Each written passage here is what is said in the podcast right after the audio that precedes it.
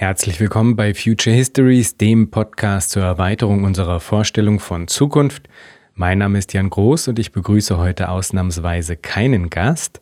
Die heutige Episode, die bildet nämlich den Abschluss der ersten Staffel von Future Histories und so habe ich eine Spezialfolge vorbereitet.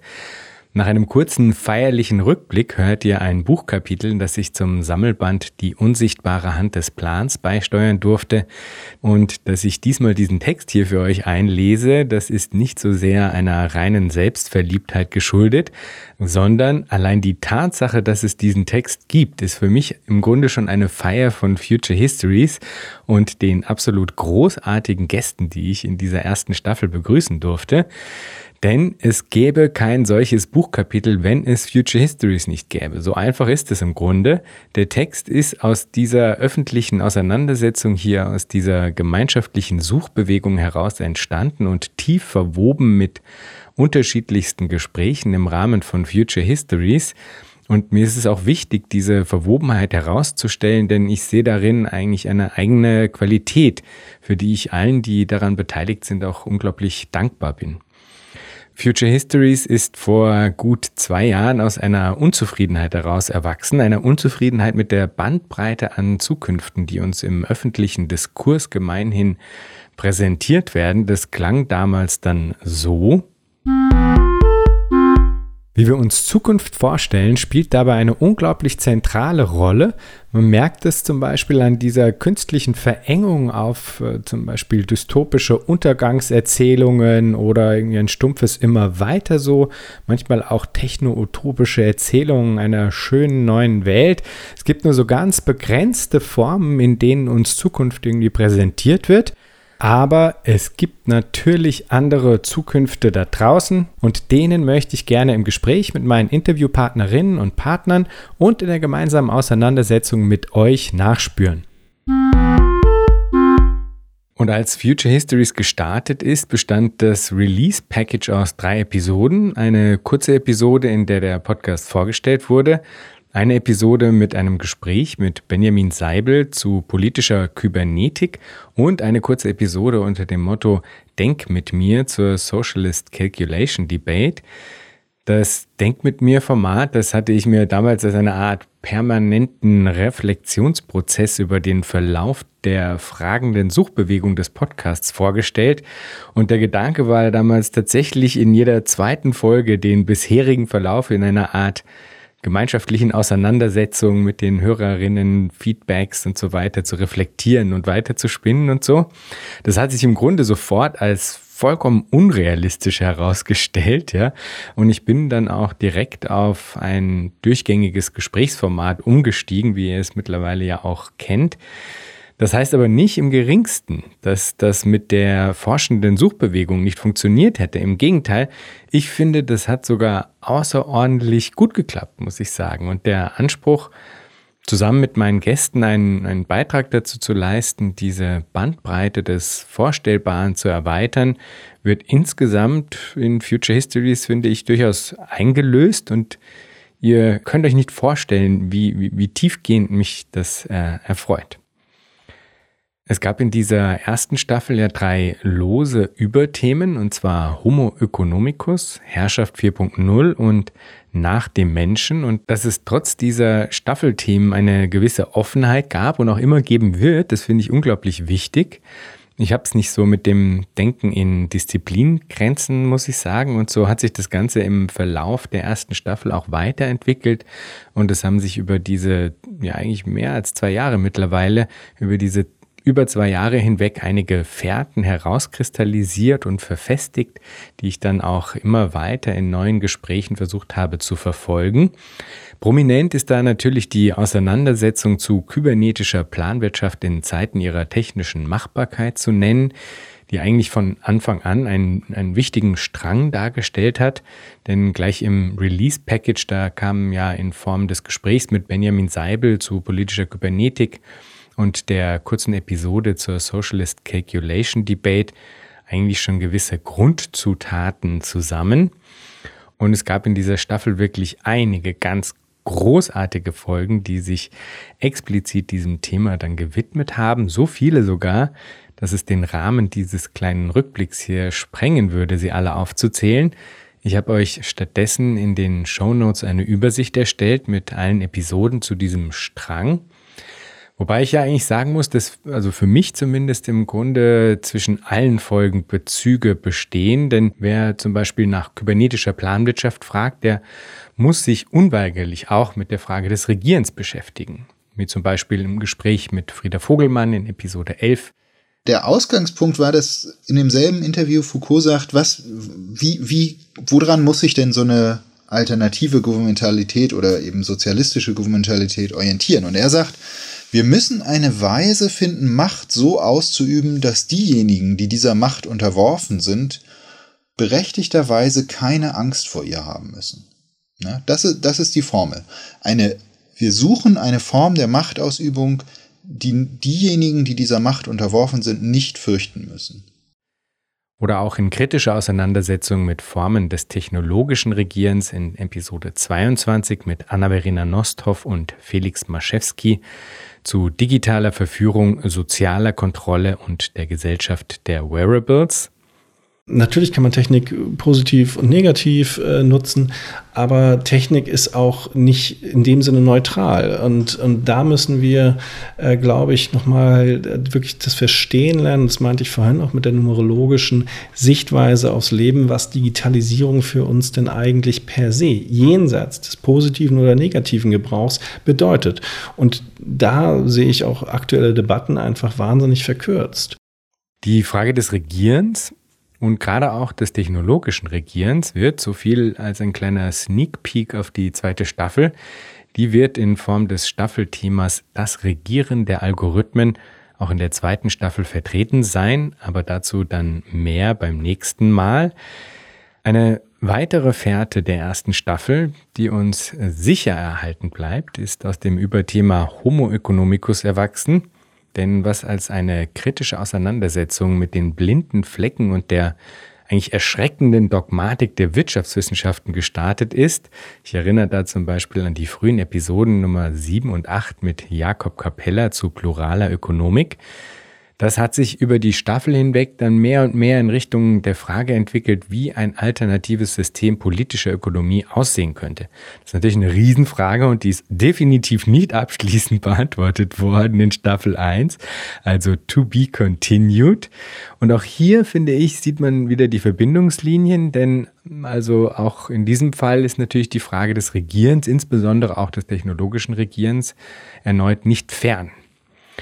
Das dritte Thema der ersten Staffel, das ich ja mit Nach dem Menschen betitelt hatte, das kam zwar zahlenmäßig ein bisschen kürzer als die anderen Überthemen, aber es sind auch hier wirklich sehr, sehr schöne Episoden und spannende Gespräche entstanden, wie zum Beispiel mit Julia Grillmeier in Episode 13 zu Transhumanismus, Posthumanismus und Kompost Rosi Bradotti, eben auch so aus einer feministischen Wissenschaftskritik kommend, formuliert das auch im Kern dieses, dieses posthumanistischen Projekts. Das heißt, hier geht es überhaupt nicht um die Verbesserung des Menschen im Sinne von, wir verbessern jetzt unsere Körper und unsere kognitiven Fähigkeiten und werden dann super human, sondern hier geht es vielmehr um ein radikal anderes Bild davon, was Menschsein bedeuten kann, auch im Hinblick auf unser leben und mit anderen leben auf diesem Planeten. Oder auch in Folge 23 zu transhumanistischer Mythologie mit Max F.J. Schnettker. Wenn man sich ein bisschen mit transhumanistischer Literatur beschäftigt, läuft es immer darauf hinaus, Kontrolle zu erlangen über so die Eventualitäten des Lebens, Kontrolle über den Körper, Kontrolle über Krankheit und am Ende auch über den Tod. Etwas, das in dieser Staffel auch neu hinzugekommen ist und für das ich unglaublich dankbar bin, das ist das Future Histories Live-Format. Das hätte nicht besser starten können, muss man da auch sagen, als im August 2020 beim Zollo-Kollektiv in Hamburg mit Eva von Redeker als Gast. Revolution für das Leben natürlich auch ein Schlachtruf in sich schon oder eine Perspektive. Und es ist ein Schlachtruf gegen die derzeitige Gestalt des Kapitalismus oder es ist ein Schlachtruf gegen einen auf bestimmte Art verstandenen Kapitalismus. Und das versuche ich in dem Buch zu begründen, dass man den Kapitalismus nämlich derzeit eben unter anderem auch vom Hintergrund der, der Klimakatastrophe nicht nur als eine Ordnung verstehen soll, die Arbeit ausbeutet, sondern dass der Kapitalismus, also während auch er Arbeit ausbeutet, das Leben zerstört. Da hat wirklich alles gestimmt und ich habe das unglaublich genossen und freue mich auch, dass diese Tradition in der zweiten Staffel fortgeführt werden wird. Am 21.08.2021, da darf ich Katharina Hoppe in Hamburg beim Zoller Kollektiv zu einer weiteren Future Histories Live-Folge begrüßen. Ich freue mich wirklich sehr darauf. Nachdem das im August 2020 bei den Zollos und mit der großartigen Eva von Redeker zu Gast so wunderbar funktioniert hat, gab es im Herbst 2020 dann den zweiten Future Histories Live Event. Auch der ein absolutes Highlight, denn da durfte ich dann Benjamin Breton als Gast begrüßen. It's not enough to take back our data. Because the data that we would be taking back is not the data we need zu hören in Episoden 44 und 45. Vielen Dank an Mattia Paganelli, der mich da eingeladen hatte zum Goldsmith College für eine Gastvorlesung, in der ich dann eben diese Future Histories Live-Folge aufgezeichnet habe. Das war wirklich ganz großartig und hat mir auch sehr viel bedeutet, muss ich sagen, weil ich Benjamin Brettons Arbeit auch wirklich großartig finde. Bevor es jetzt dann mit meinem Text zu distribuiertem Sozialismus weitergeht, möchte ich noch das Wichtigste aussprechen, nämlich meinen Dank.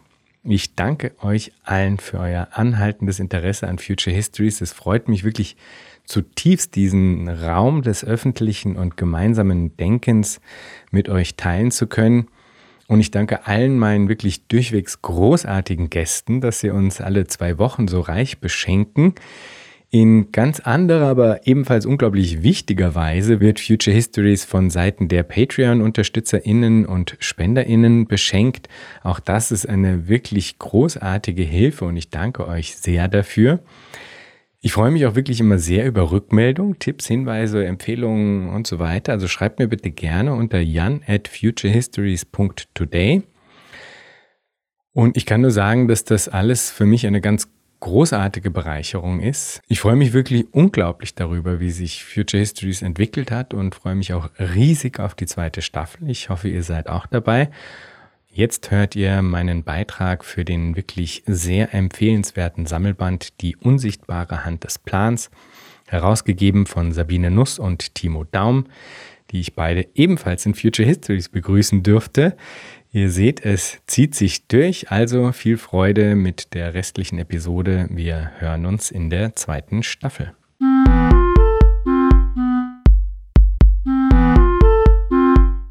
Distribuierter Sozialismus. Ein Anfang.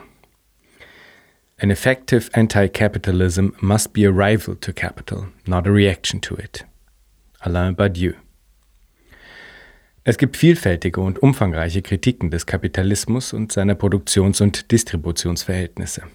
Die sich im Grunde direkt anschließende Frage, wie machen wir es denn dann, ist allerdings weit weniger intensiv bearbeitet worden. Das war schon bei Karl Marx so, hat dieser doch die noch immer profundeste kritische Analyse der Grundparameter kapitalistischer politischer Ökonomie vorgelegt, aber bekanntlich keine konkrete Beschreibung einer sozialistischen bzw. kommunistischen Alternative angeboten.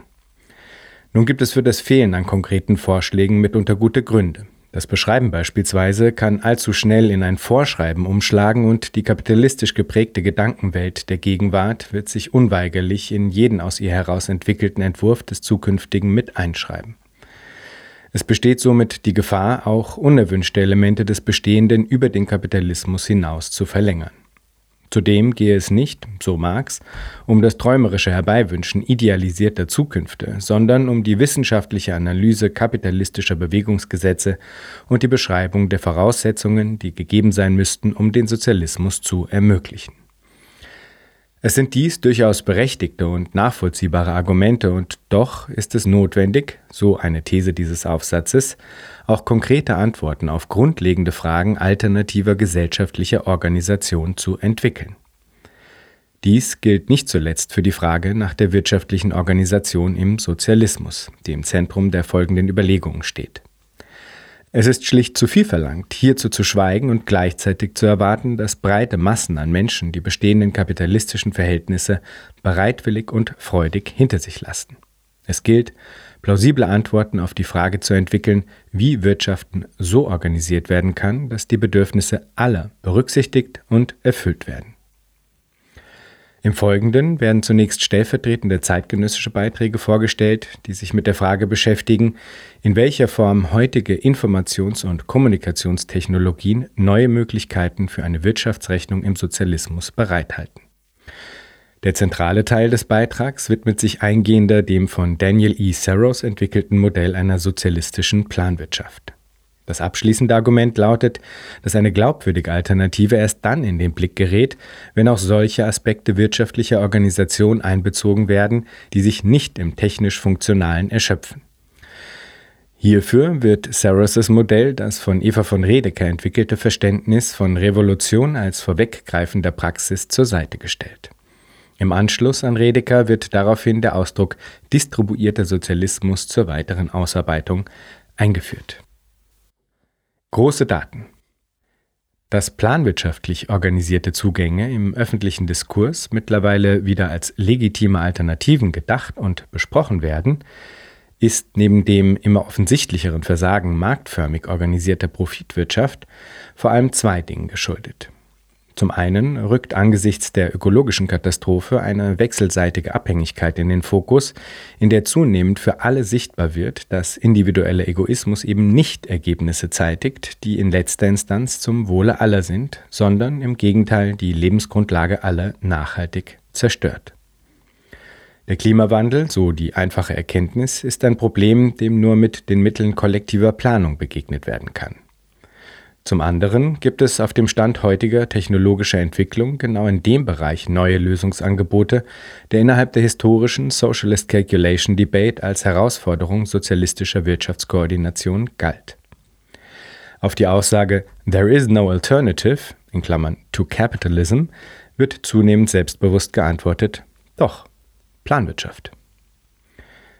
Der aktuelle Diskurs darüber, wie planwirtschaftliche Zugänge unter heutigen technologischen Bedingungen aussehen könnten, erfolgt dabei auf mehreren Ebenen. So gibt es jene, die mit Verweis auf Großkonzerne wie Walmart oder Amazon vor allem die grundsätzliche Machbarkeit digitaler sozialistischer Planwirtschaft betonen. Die interne Planungsleistung dieser Großkonzerne, so die Argumentation, komme ohne Märkte aus und schaffe es doch, Organisationsstrukturen in der Größe von Nationalökonomien, hierbei wird Walmart als eine Ökonomie in der Größenordnung von Schweden oder der Schweiz angeführt, effizient zu betreiben. Diese Ebene des Diskurses zielt vornehmlich darauf ab, das Overton Window wieder zugunsten planerischer Zugänge zu verschieben und im Sinne einer Steuerungswende auf die Aneignung kybernetischer Steuerungstechnologien als neue Produktivkraft zu drängen. Das Argument, dass Planung bereits im großen Maßstab passiere, wird dabei, auch in Erinnerung an das Scheitern hierarchisch organisierter zentraler Planwirtschaften in der Sowjetunion, mit der Forderung nach radikaldemokratischen Strukturen der Entscheidungsfindung verbunden. Um diese im großen Maßstab realisieren zu können, ohne dabei alle Beteiligten durch permanente Entscheidungsfindungsprozesse in Beschlag zu nehmen, werden einzelne Mechanismen der Koordination und Komplexitätsreduktion angeführt, die eine effiziente Koordinationsleistung jenseits kapitalistischer Märkte möglich machen sollen. Eine solche Ausarbeitung verschiedener konkreter, jedoch vereinzelter Lösungsansätze für spezifische Problemstellungen stellt eine weitere Ebene des Diskurses dar. So entwickelt Nick Dyer Witherford in seinem Aufsatz Red Plenty Platforms das Bild einer Zukunft, in der Communist Software Agents in teilautonomen Prozessen verschiedene Vorschläge der Wirtschaftsplanung erarbeiten und zur Abstimmung vorbereiten. Angereichert mit Social-Media-Plattformen als Medien der Selbstorganisation könne so die Partizipation der vom Wirtschaften Betroffenen gewährleistet werden und gleichzeitig der mitunter lähmende Aspekt basisdemokratischer Strukturen vermieden werden.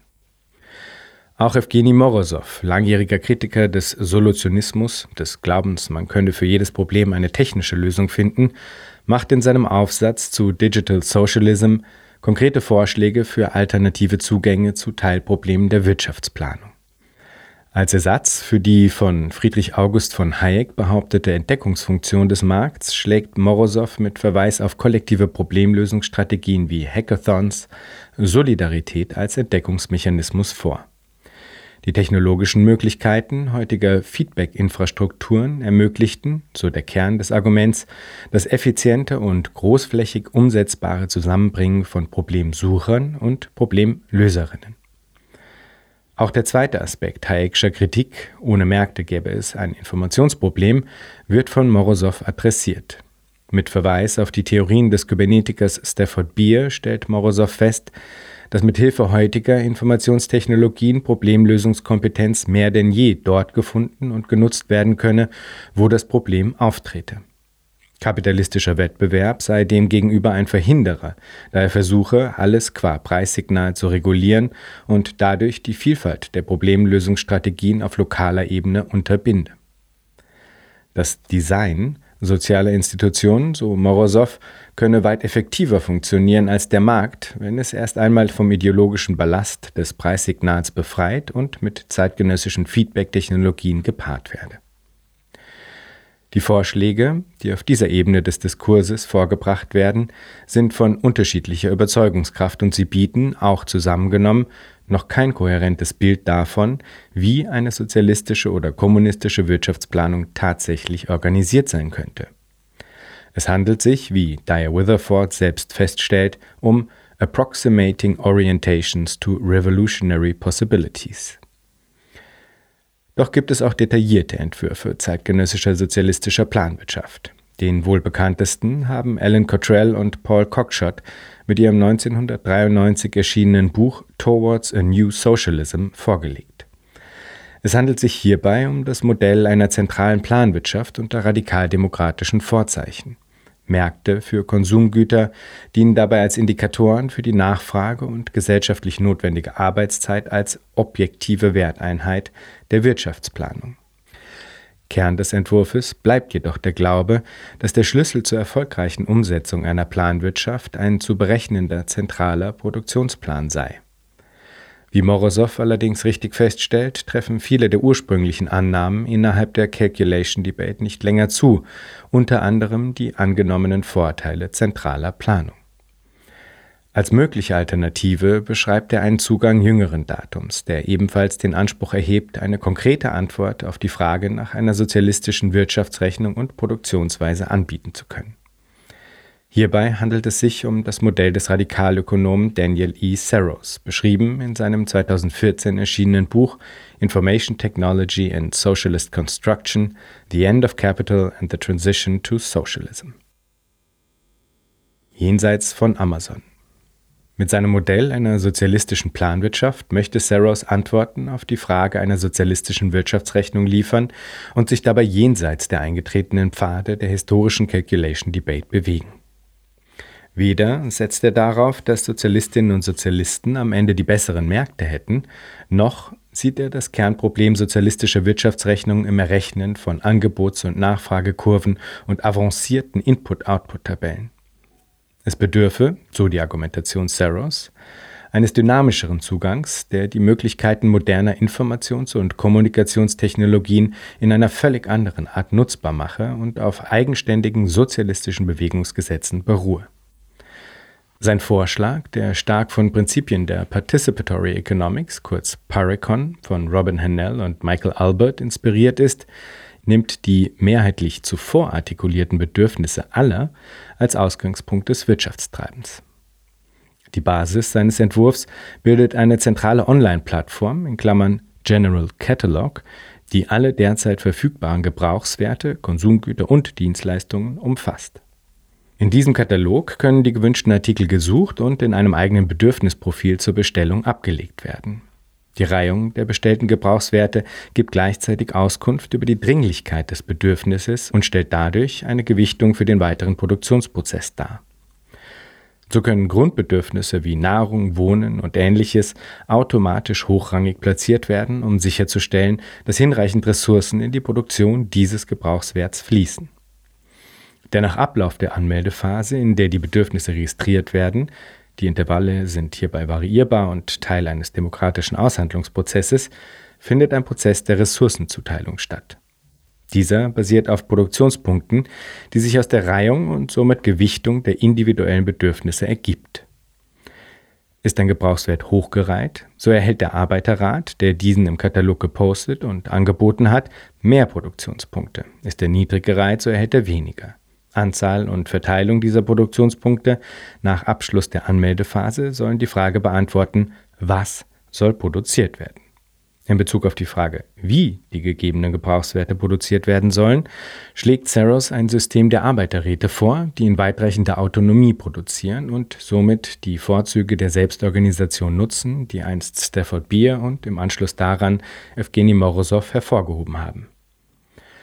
Alle Arbeiterinnen und Arbeiter sind dabei gleichberechtigte Teile eines Arbeiterrats und damit auch in eine rechtlich festgelegte Teilhabe mitsamt Verantwortung für den Arbeiterrat eingebunden. Dieses Konzept des Legal Right of Guardianship wird von Saros dezidiert als Alternative zu Privateigentum an Produktionsmitteln in Stellung gebracht und unterscheidet sich in entscheidenden Punkten von diesem. Denn die Guardians, also alle Arbeiterinnen und Arbeiter eines gegebenen Arbeiterrats, können zwar in Bezug auf die Umsetzung der Produktion frei über die Verwendung der ihnen via Credit-System zugewiesenen Produktionspunkte entscheiden, Sie müssen dabei aber erstens ihr Handeln auf die Befriedigung der Bedürfnisse ausrichten, für die sie diese Produktionspunkte erhalten haben, und sie können zweitens nicht, auch nicht gemeinschaftlich, entscheiden, die Produktionsmittel des jeweiligen Arbeiterrats zu veräußern.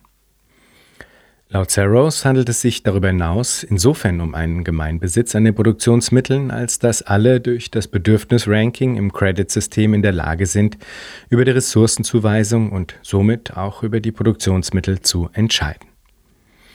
Die Vergütung in Form von Credits, die die Guardians in den Räten für ihre Arbeit erhalten, ist dabei nicht an einen zu erwirtschaftenden Profit geknüpft, denn Profit an sich existiert schlicht nicht mehr. Arbeitskraft ist stattdessen als Teil der Produktionsmittel über die via Credit-System zugewiesenen Produktionsmittel abgedeckt und die Höhe der Vergütung über Mechanismen festgelegt, die nicht innerhalb der Verfügungsgewalt des Arbeiterrats liegen.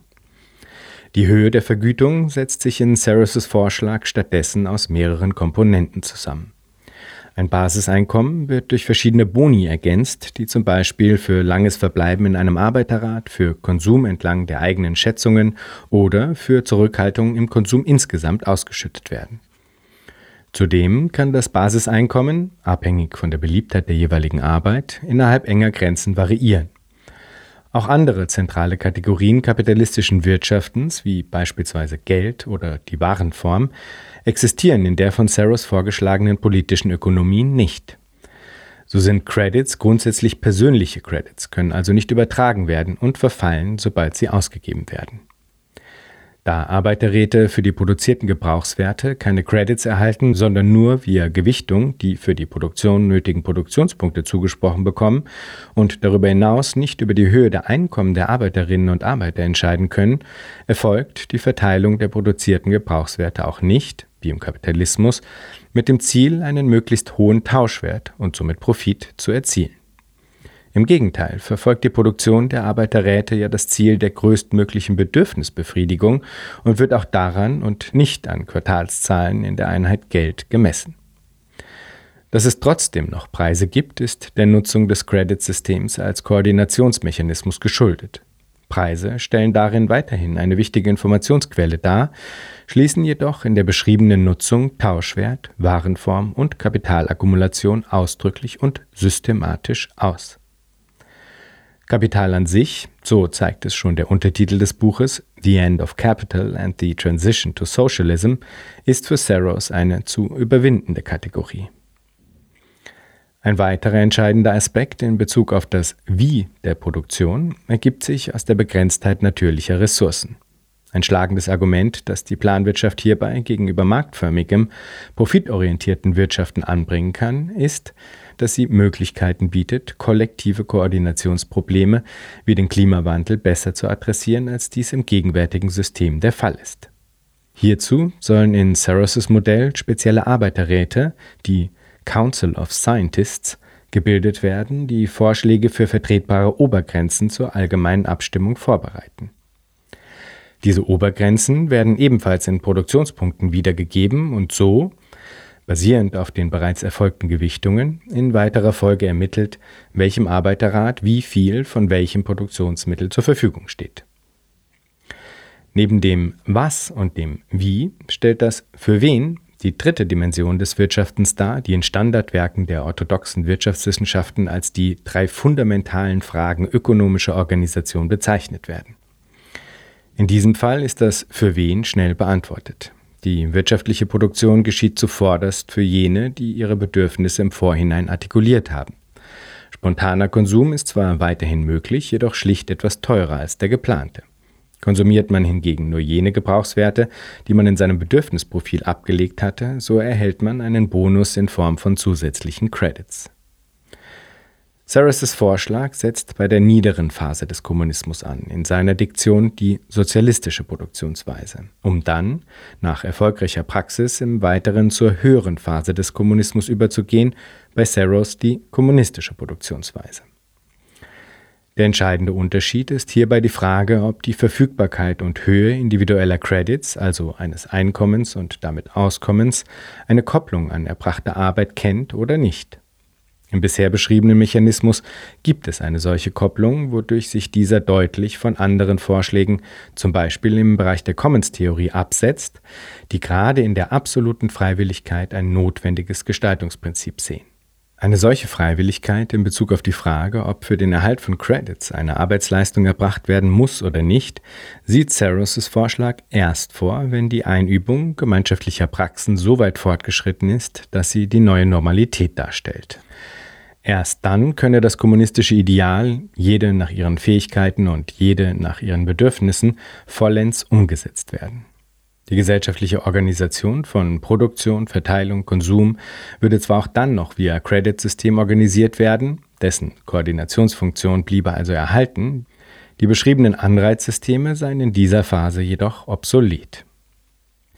Da kapitalistische Paradigmen, unter ihnen auch sinnloser Konsum durch die Erzeugung künstlicher Bedürfnisse, das Primat des Konkurrenzdenkens und Wachstumszwang erfolgreich abgelöst worden seien, stünde nun einer jeden frei, so viele Credits und damit Ressourcen zu nutzen, wie sie bedarf. Das Maß, so die These, läge nun in uns allen und wäre an einer selbstverständlichen Ausrichtung am Gemeinsinn orientiert. Es gilt jedoch festzuhalten, dass der Entwurf von Saros seine eigenen Leerstellen und Konfliktlinien erzeugt. Die eingangs erwähnte Gefahr, historisch spezifische Denkkategorien der herrschenden Gesellschaftsformen könnten sich nur allzu leicht in aus der Gegenwart heraus entwickelte Entwürfe zukünftiger politischer Ökonomien einschleichen, ist auch bei Saros' Vorschlag nicht von der Hand zu weisen. Der bereits angesprochene implizite Arbeitszwang mag von den einen als begrüßenswerter Realismus einer Transformationsphase begrüßt werden und wird von Saros selbst als in Einklang mit der niederen Phase des Kommunismus, der sozialistischen Phase, beschrieben und konzeptionalisiert. Betrachtet man ihn jedoch aus der Perspektive der Commons-Theorie, so steht er nicht nur einem der elementalen Pfeiler des Kommunismus, nämlich dem der Freiwilligkeit als absolutem Grundprinzip, diametral entgegen, sondern verlängert durch die Übernahme des Tausches Arbeitszeit gegen Credits eine der Grundlagen der kapitalistischen Vermittlungsform. Ein weiterer grundlegender Faktor in dem von Saros vorgeschlagenen System ist der der Quantifizierung bzw. der in Wertungsskalen darstellbaren Gewichtung. Sieht man das von Saros vorgeschlagene Koordinationsprinzip als umfassend und auf alle möglichen Bereiche gesellschaftlicher Organisation anwendbar an, so birgt dies die Gefahr des Einzugs bzw. der Verlängerung von Logiken der Quantifizierung in Bereiche, deren Eigenlogik einer solchen Darstellung und Gewichtung widersprechen und in dieser somit nicht adäquat gefasst sind. Bildung, das Gesundheitswesen und Care-Arbeit bilden solche Bereiche und es gilt zu hinterfragen, wann die Anwendung eines creditbasierten Allokationsprinzips einen Nutzen bringt und wo ein solches Vorgehen den produktiven Eigenlogiken dieser Bereiche entgegenwirkt. Es kann hier keine abschließende und vollständige Kritik des von Daniel E. Saros vorgebrachten Vorschlags geleistet werden und es sei an dieser Stelle nur stichwortartig auf weitere offene Felder eingegangen. So spart Saros Privacy-Fragen weitestgehend aus und auch eine mögliche Machtkonzentration in den Händen des Council of Scientists, ebenso wie den darin anklingenden Scientismus, thematisiert er nicht. Die Frage der Transformation ist in Information Technology and Socialist Construction ebenfalls nicht hinreichend erläutert. So bleibt unklar, wie die von Saros als notwendige Grundlage angesehene Species Consciousness innerhalb heutiger Herrschaftsverhältnisse entwickelt werden soll. Auf die Kritikpunkte und offenen Fragen angesprochen, zeigt sich Saros jedoch den vorgebrachten Bedenken gegenüber durchaus offen und verweist auf den Vorschlagscharakter seines Entwurfs und die Flexibilität des Modells, eben solche Kritikpunkte einzuarbeiten. Dieser habe, so Saros, zuvorderst die Darstellung des Grundprinzips eigenständiger sozialistischer Bewegungsgesetze auf Basis heutiger technologischer Möglichkeiten und eine neuartige Beantwortung der im Rahmen der Socialist Calculation Debate gestellten Fragen einer sozialistischen Wirtschaftsrechnung im Sinn. Im Geiste dieses Eröffnens eines konstruktiven Diskursraums über konkrete Alternativen politischer Ökonomie soll nun abschließend eine mögliche Synthese zwischen Saros' Entwurf und den von Eva von Redeker entwickelten Überlegungen zu Praxis und Revolution skizziert werden. Redekers Arbeit bietet hierbei gerade im Hinblick auf die kritische Frage der Transformation und den dieser Transformation inhärenten Zeitlichkeiten Aufschluss. Distribuierter Sozialismus. Zitat When Austrian economists respond to today's defenders of central planning by noting that any non-capitalist system, even one rooted in the power of big data, could only beat the efficiency of the price system if it also created new behavioral modes and frameworks of meaning, they have a point. Evgeny Morozov Will man zu einem überzeugenden Modell alternativer politischer Ökonomie kommen, das potenziell in der Lage ist, breite Teile heutiger Gesellschaften zu überzeugen, und dies muss ein Ziel sein, so reicht es nicht, schlüssig zu erläutern, wie funktionale Aspekte kapitalistischen Wirtschaftens, etwa die Funktion des Marktes und des Preismechanismus, abgelöst werden können. Es muss darüber hinaus auch das plausibilisiert werden, was sich nicht in funktionalen Aspekten erschöpft entwirft man beispielsweise das Bild einer Zukunft, in der eine jeder als Guardian in gemeinschaftlicher Pflege für den Erhalt eines Arbeiterrats zuständig ist, so müssen nicht nur die formal rechtlichen Rahmenbedingungen dieses neuen Bezugsverhältnisses vorstellbar sein, sondern auch die Menschen und ihre Praxen, die dieses Bezugsverhältnis durch ihr Handeln miterschaffen. Denn versetzt man sich in den Geist einer dem Sozialismus vielleicht sogar wohlgeneigten, aber skeptischen Liberalen des Jahres 2021, dann wird diese nicht nur zu Recht danach fragen, wie man denn das Problem der Wirtschaftsrechnung zu lösen gedenke, sondern sie wird sich ebenfalls zu Recht darüber im Klaren sein, mal bewusster, mal als Intuition, dass es anderer Weltbezüge, anderer Gemeinschaften, anderer Beziehungsweisen bedarf, um sozialistisches Wirtschaften möglich zu machen. Eva von Redeker weist in ihrer Arbeit darauf hin, dass eben solche im Grunde postrevolutionären Verhältnisse bereits heute in Nischen gelebt werden. Indem sie das Ausweiten solch alternativer Praxis als Revolution deutet, schafft sie es, zwei Elemente miteinander zu verbinden, die zusätzlich zu funktional orientierten Entwürfen wie dem von Saros nötig sind, um überzeugende Entwürfe alternativer politischer Ökonomien zu erschaffen. Die Plausibilisierung radikal anderer gesellschaftlicher Verhältnisse geschieht hier nicht auf Basis neuer technologischer Möglichkeiten und entlang den Erwartungshaltungen der wirtschaftswissenschaftlichen Orthodoxie, dem Was, Wie, für wen der Neoklassik, wie es bei Saros der Fall ist, Stattdessen beschreibt Redeker ein präfiguratives Verhältnis, in dem heutige, in den Zwischenräumen angesiedelte Praxis durch stetige Ausweitung zu neuer Paradigmenbildung beiträgt und schließlich in Form von Institutionalisierung und Routinisierung neue Normalität prägt und verstetigt. In aus- bzw. einladender Geste wird somit auf die Vielzahl der Zwischenräume verwiesen, in denen auch innerhalb heutiger Herrschaftsverhältnisse bereits andere Praxis als Anker für zukunftsweisendes Handeln dient.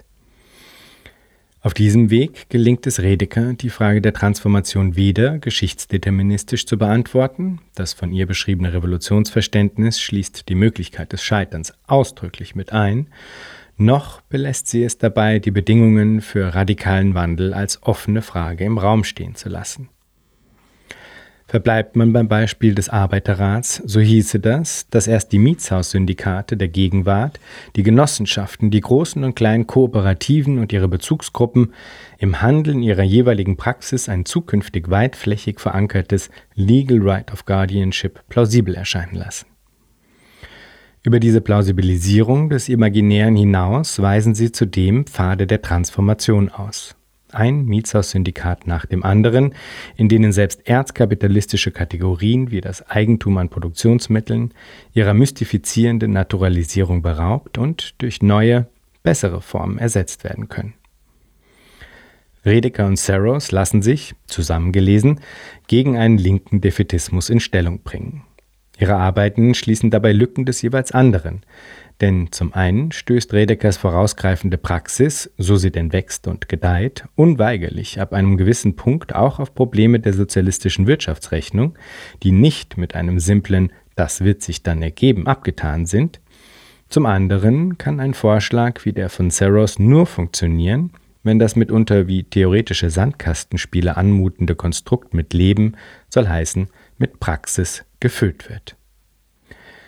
Die Frage der Transformation muss hierbei in einer Art und Weise beantwortet werden, die es glaubwürdig erscheinen lässt, dass die zuvor vielleicht als fremdartig, da radikal anders, erscheinende Praxis bereits im Vollzug angeeignet und eingeübt werden kann. Die radikale Änderung, die in dem von Saros vorgeschlagenen Modell angelegt ist, würde dann nicht von außen auf Gesellschaften einbrechen, wie es im klassischen Modell eines revolutionären Umsturzes angelegt ist, sondern gleichsam aus der sich ausweitenden Praxis heraus den Status eines neuen Paradigmas erlangen. Es geht folglich darum, Bedingungen zu schaffen, die das bereits vor der Revolution gelebte Nachrevolutionäre zur neuen Normalität erhebt und dadurch einfacher macht. Um der Arbeit an einer Synthese dieser Zugänge einen Begriff an die Seite zu stellen, soll hier in Bezugnahme auf Redeker der Terminus distribuierter Sozialismus zur weiteren Entwicklung eingeführt werden. Er eignet sich, um eine Aufhebung der dichotomen Gegenüberstellung von zentral versus dezentral zu forcieren, die gerade in der Debatte rund um sozialistische Planwirtschaften weder zutreffend noch produktiv erscheint. Ein Modell wie das von Daniel E. Saros hat sowohl zentrale als auch dezentrale Elemente. Es ist ein distribuiertes, also verteiltes System, das zwar zentralen Zielen dient, der Bedürfnisbefriedigung aller, in dem aber die Koordination und Umsetzung der eigentlichen Produktion verteilt über die vielfältigen Arbeiterräte stattfindet. Diese stehen, wie in distribuierten Netzwerken der Fall, in permanentem Austausch untereinander, um eine bestmögliche Nutzung der gegebenen Ressourcen zu gewährleisten. Über diese technische Analogie hinaus erlaubt der Begriff distribuierter Sozialismus aber auch, ein Weltverhältnis zu umfassen, das dem verteilten Wissen und der verteilten Erfahrung aller verpflichtet ist, ob Mensch, Tier, Maschine oder Umwelt.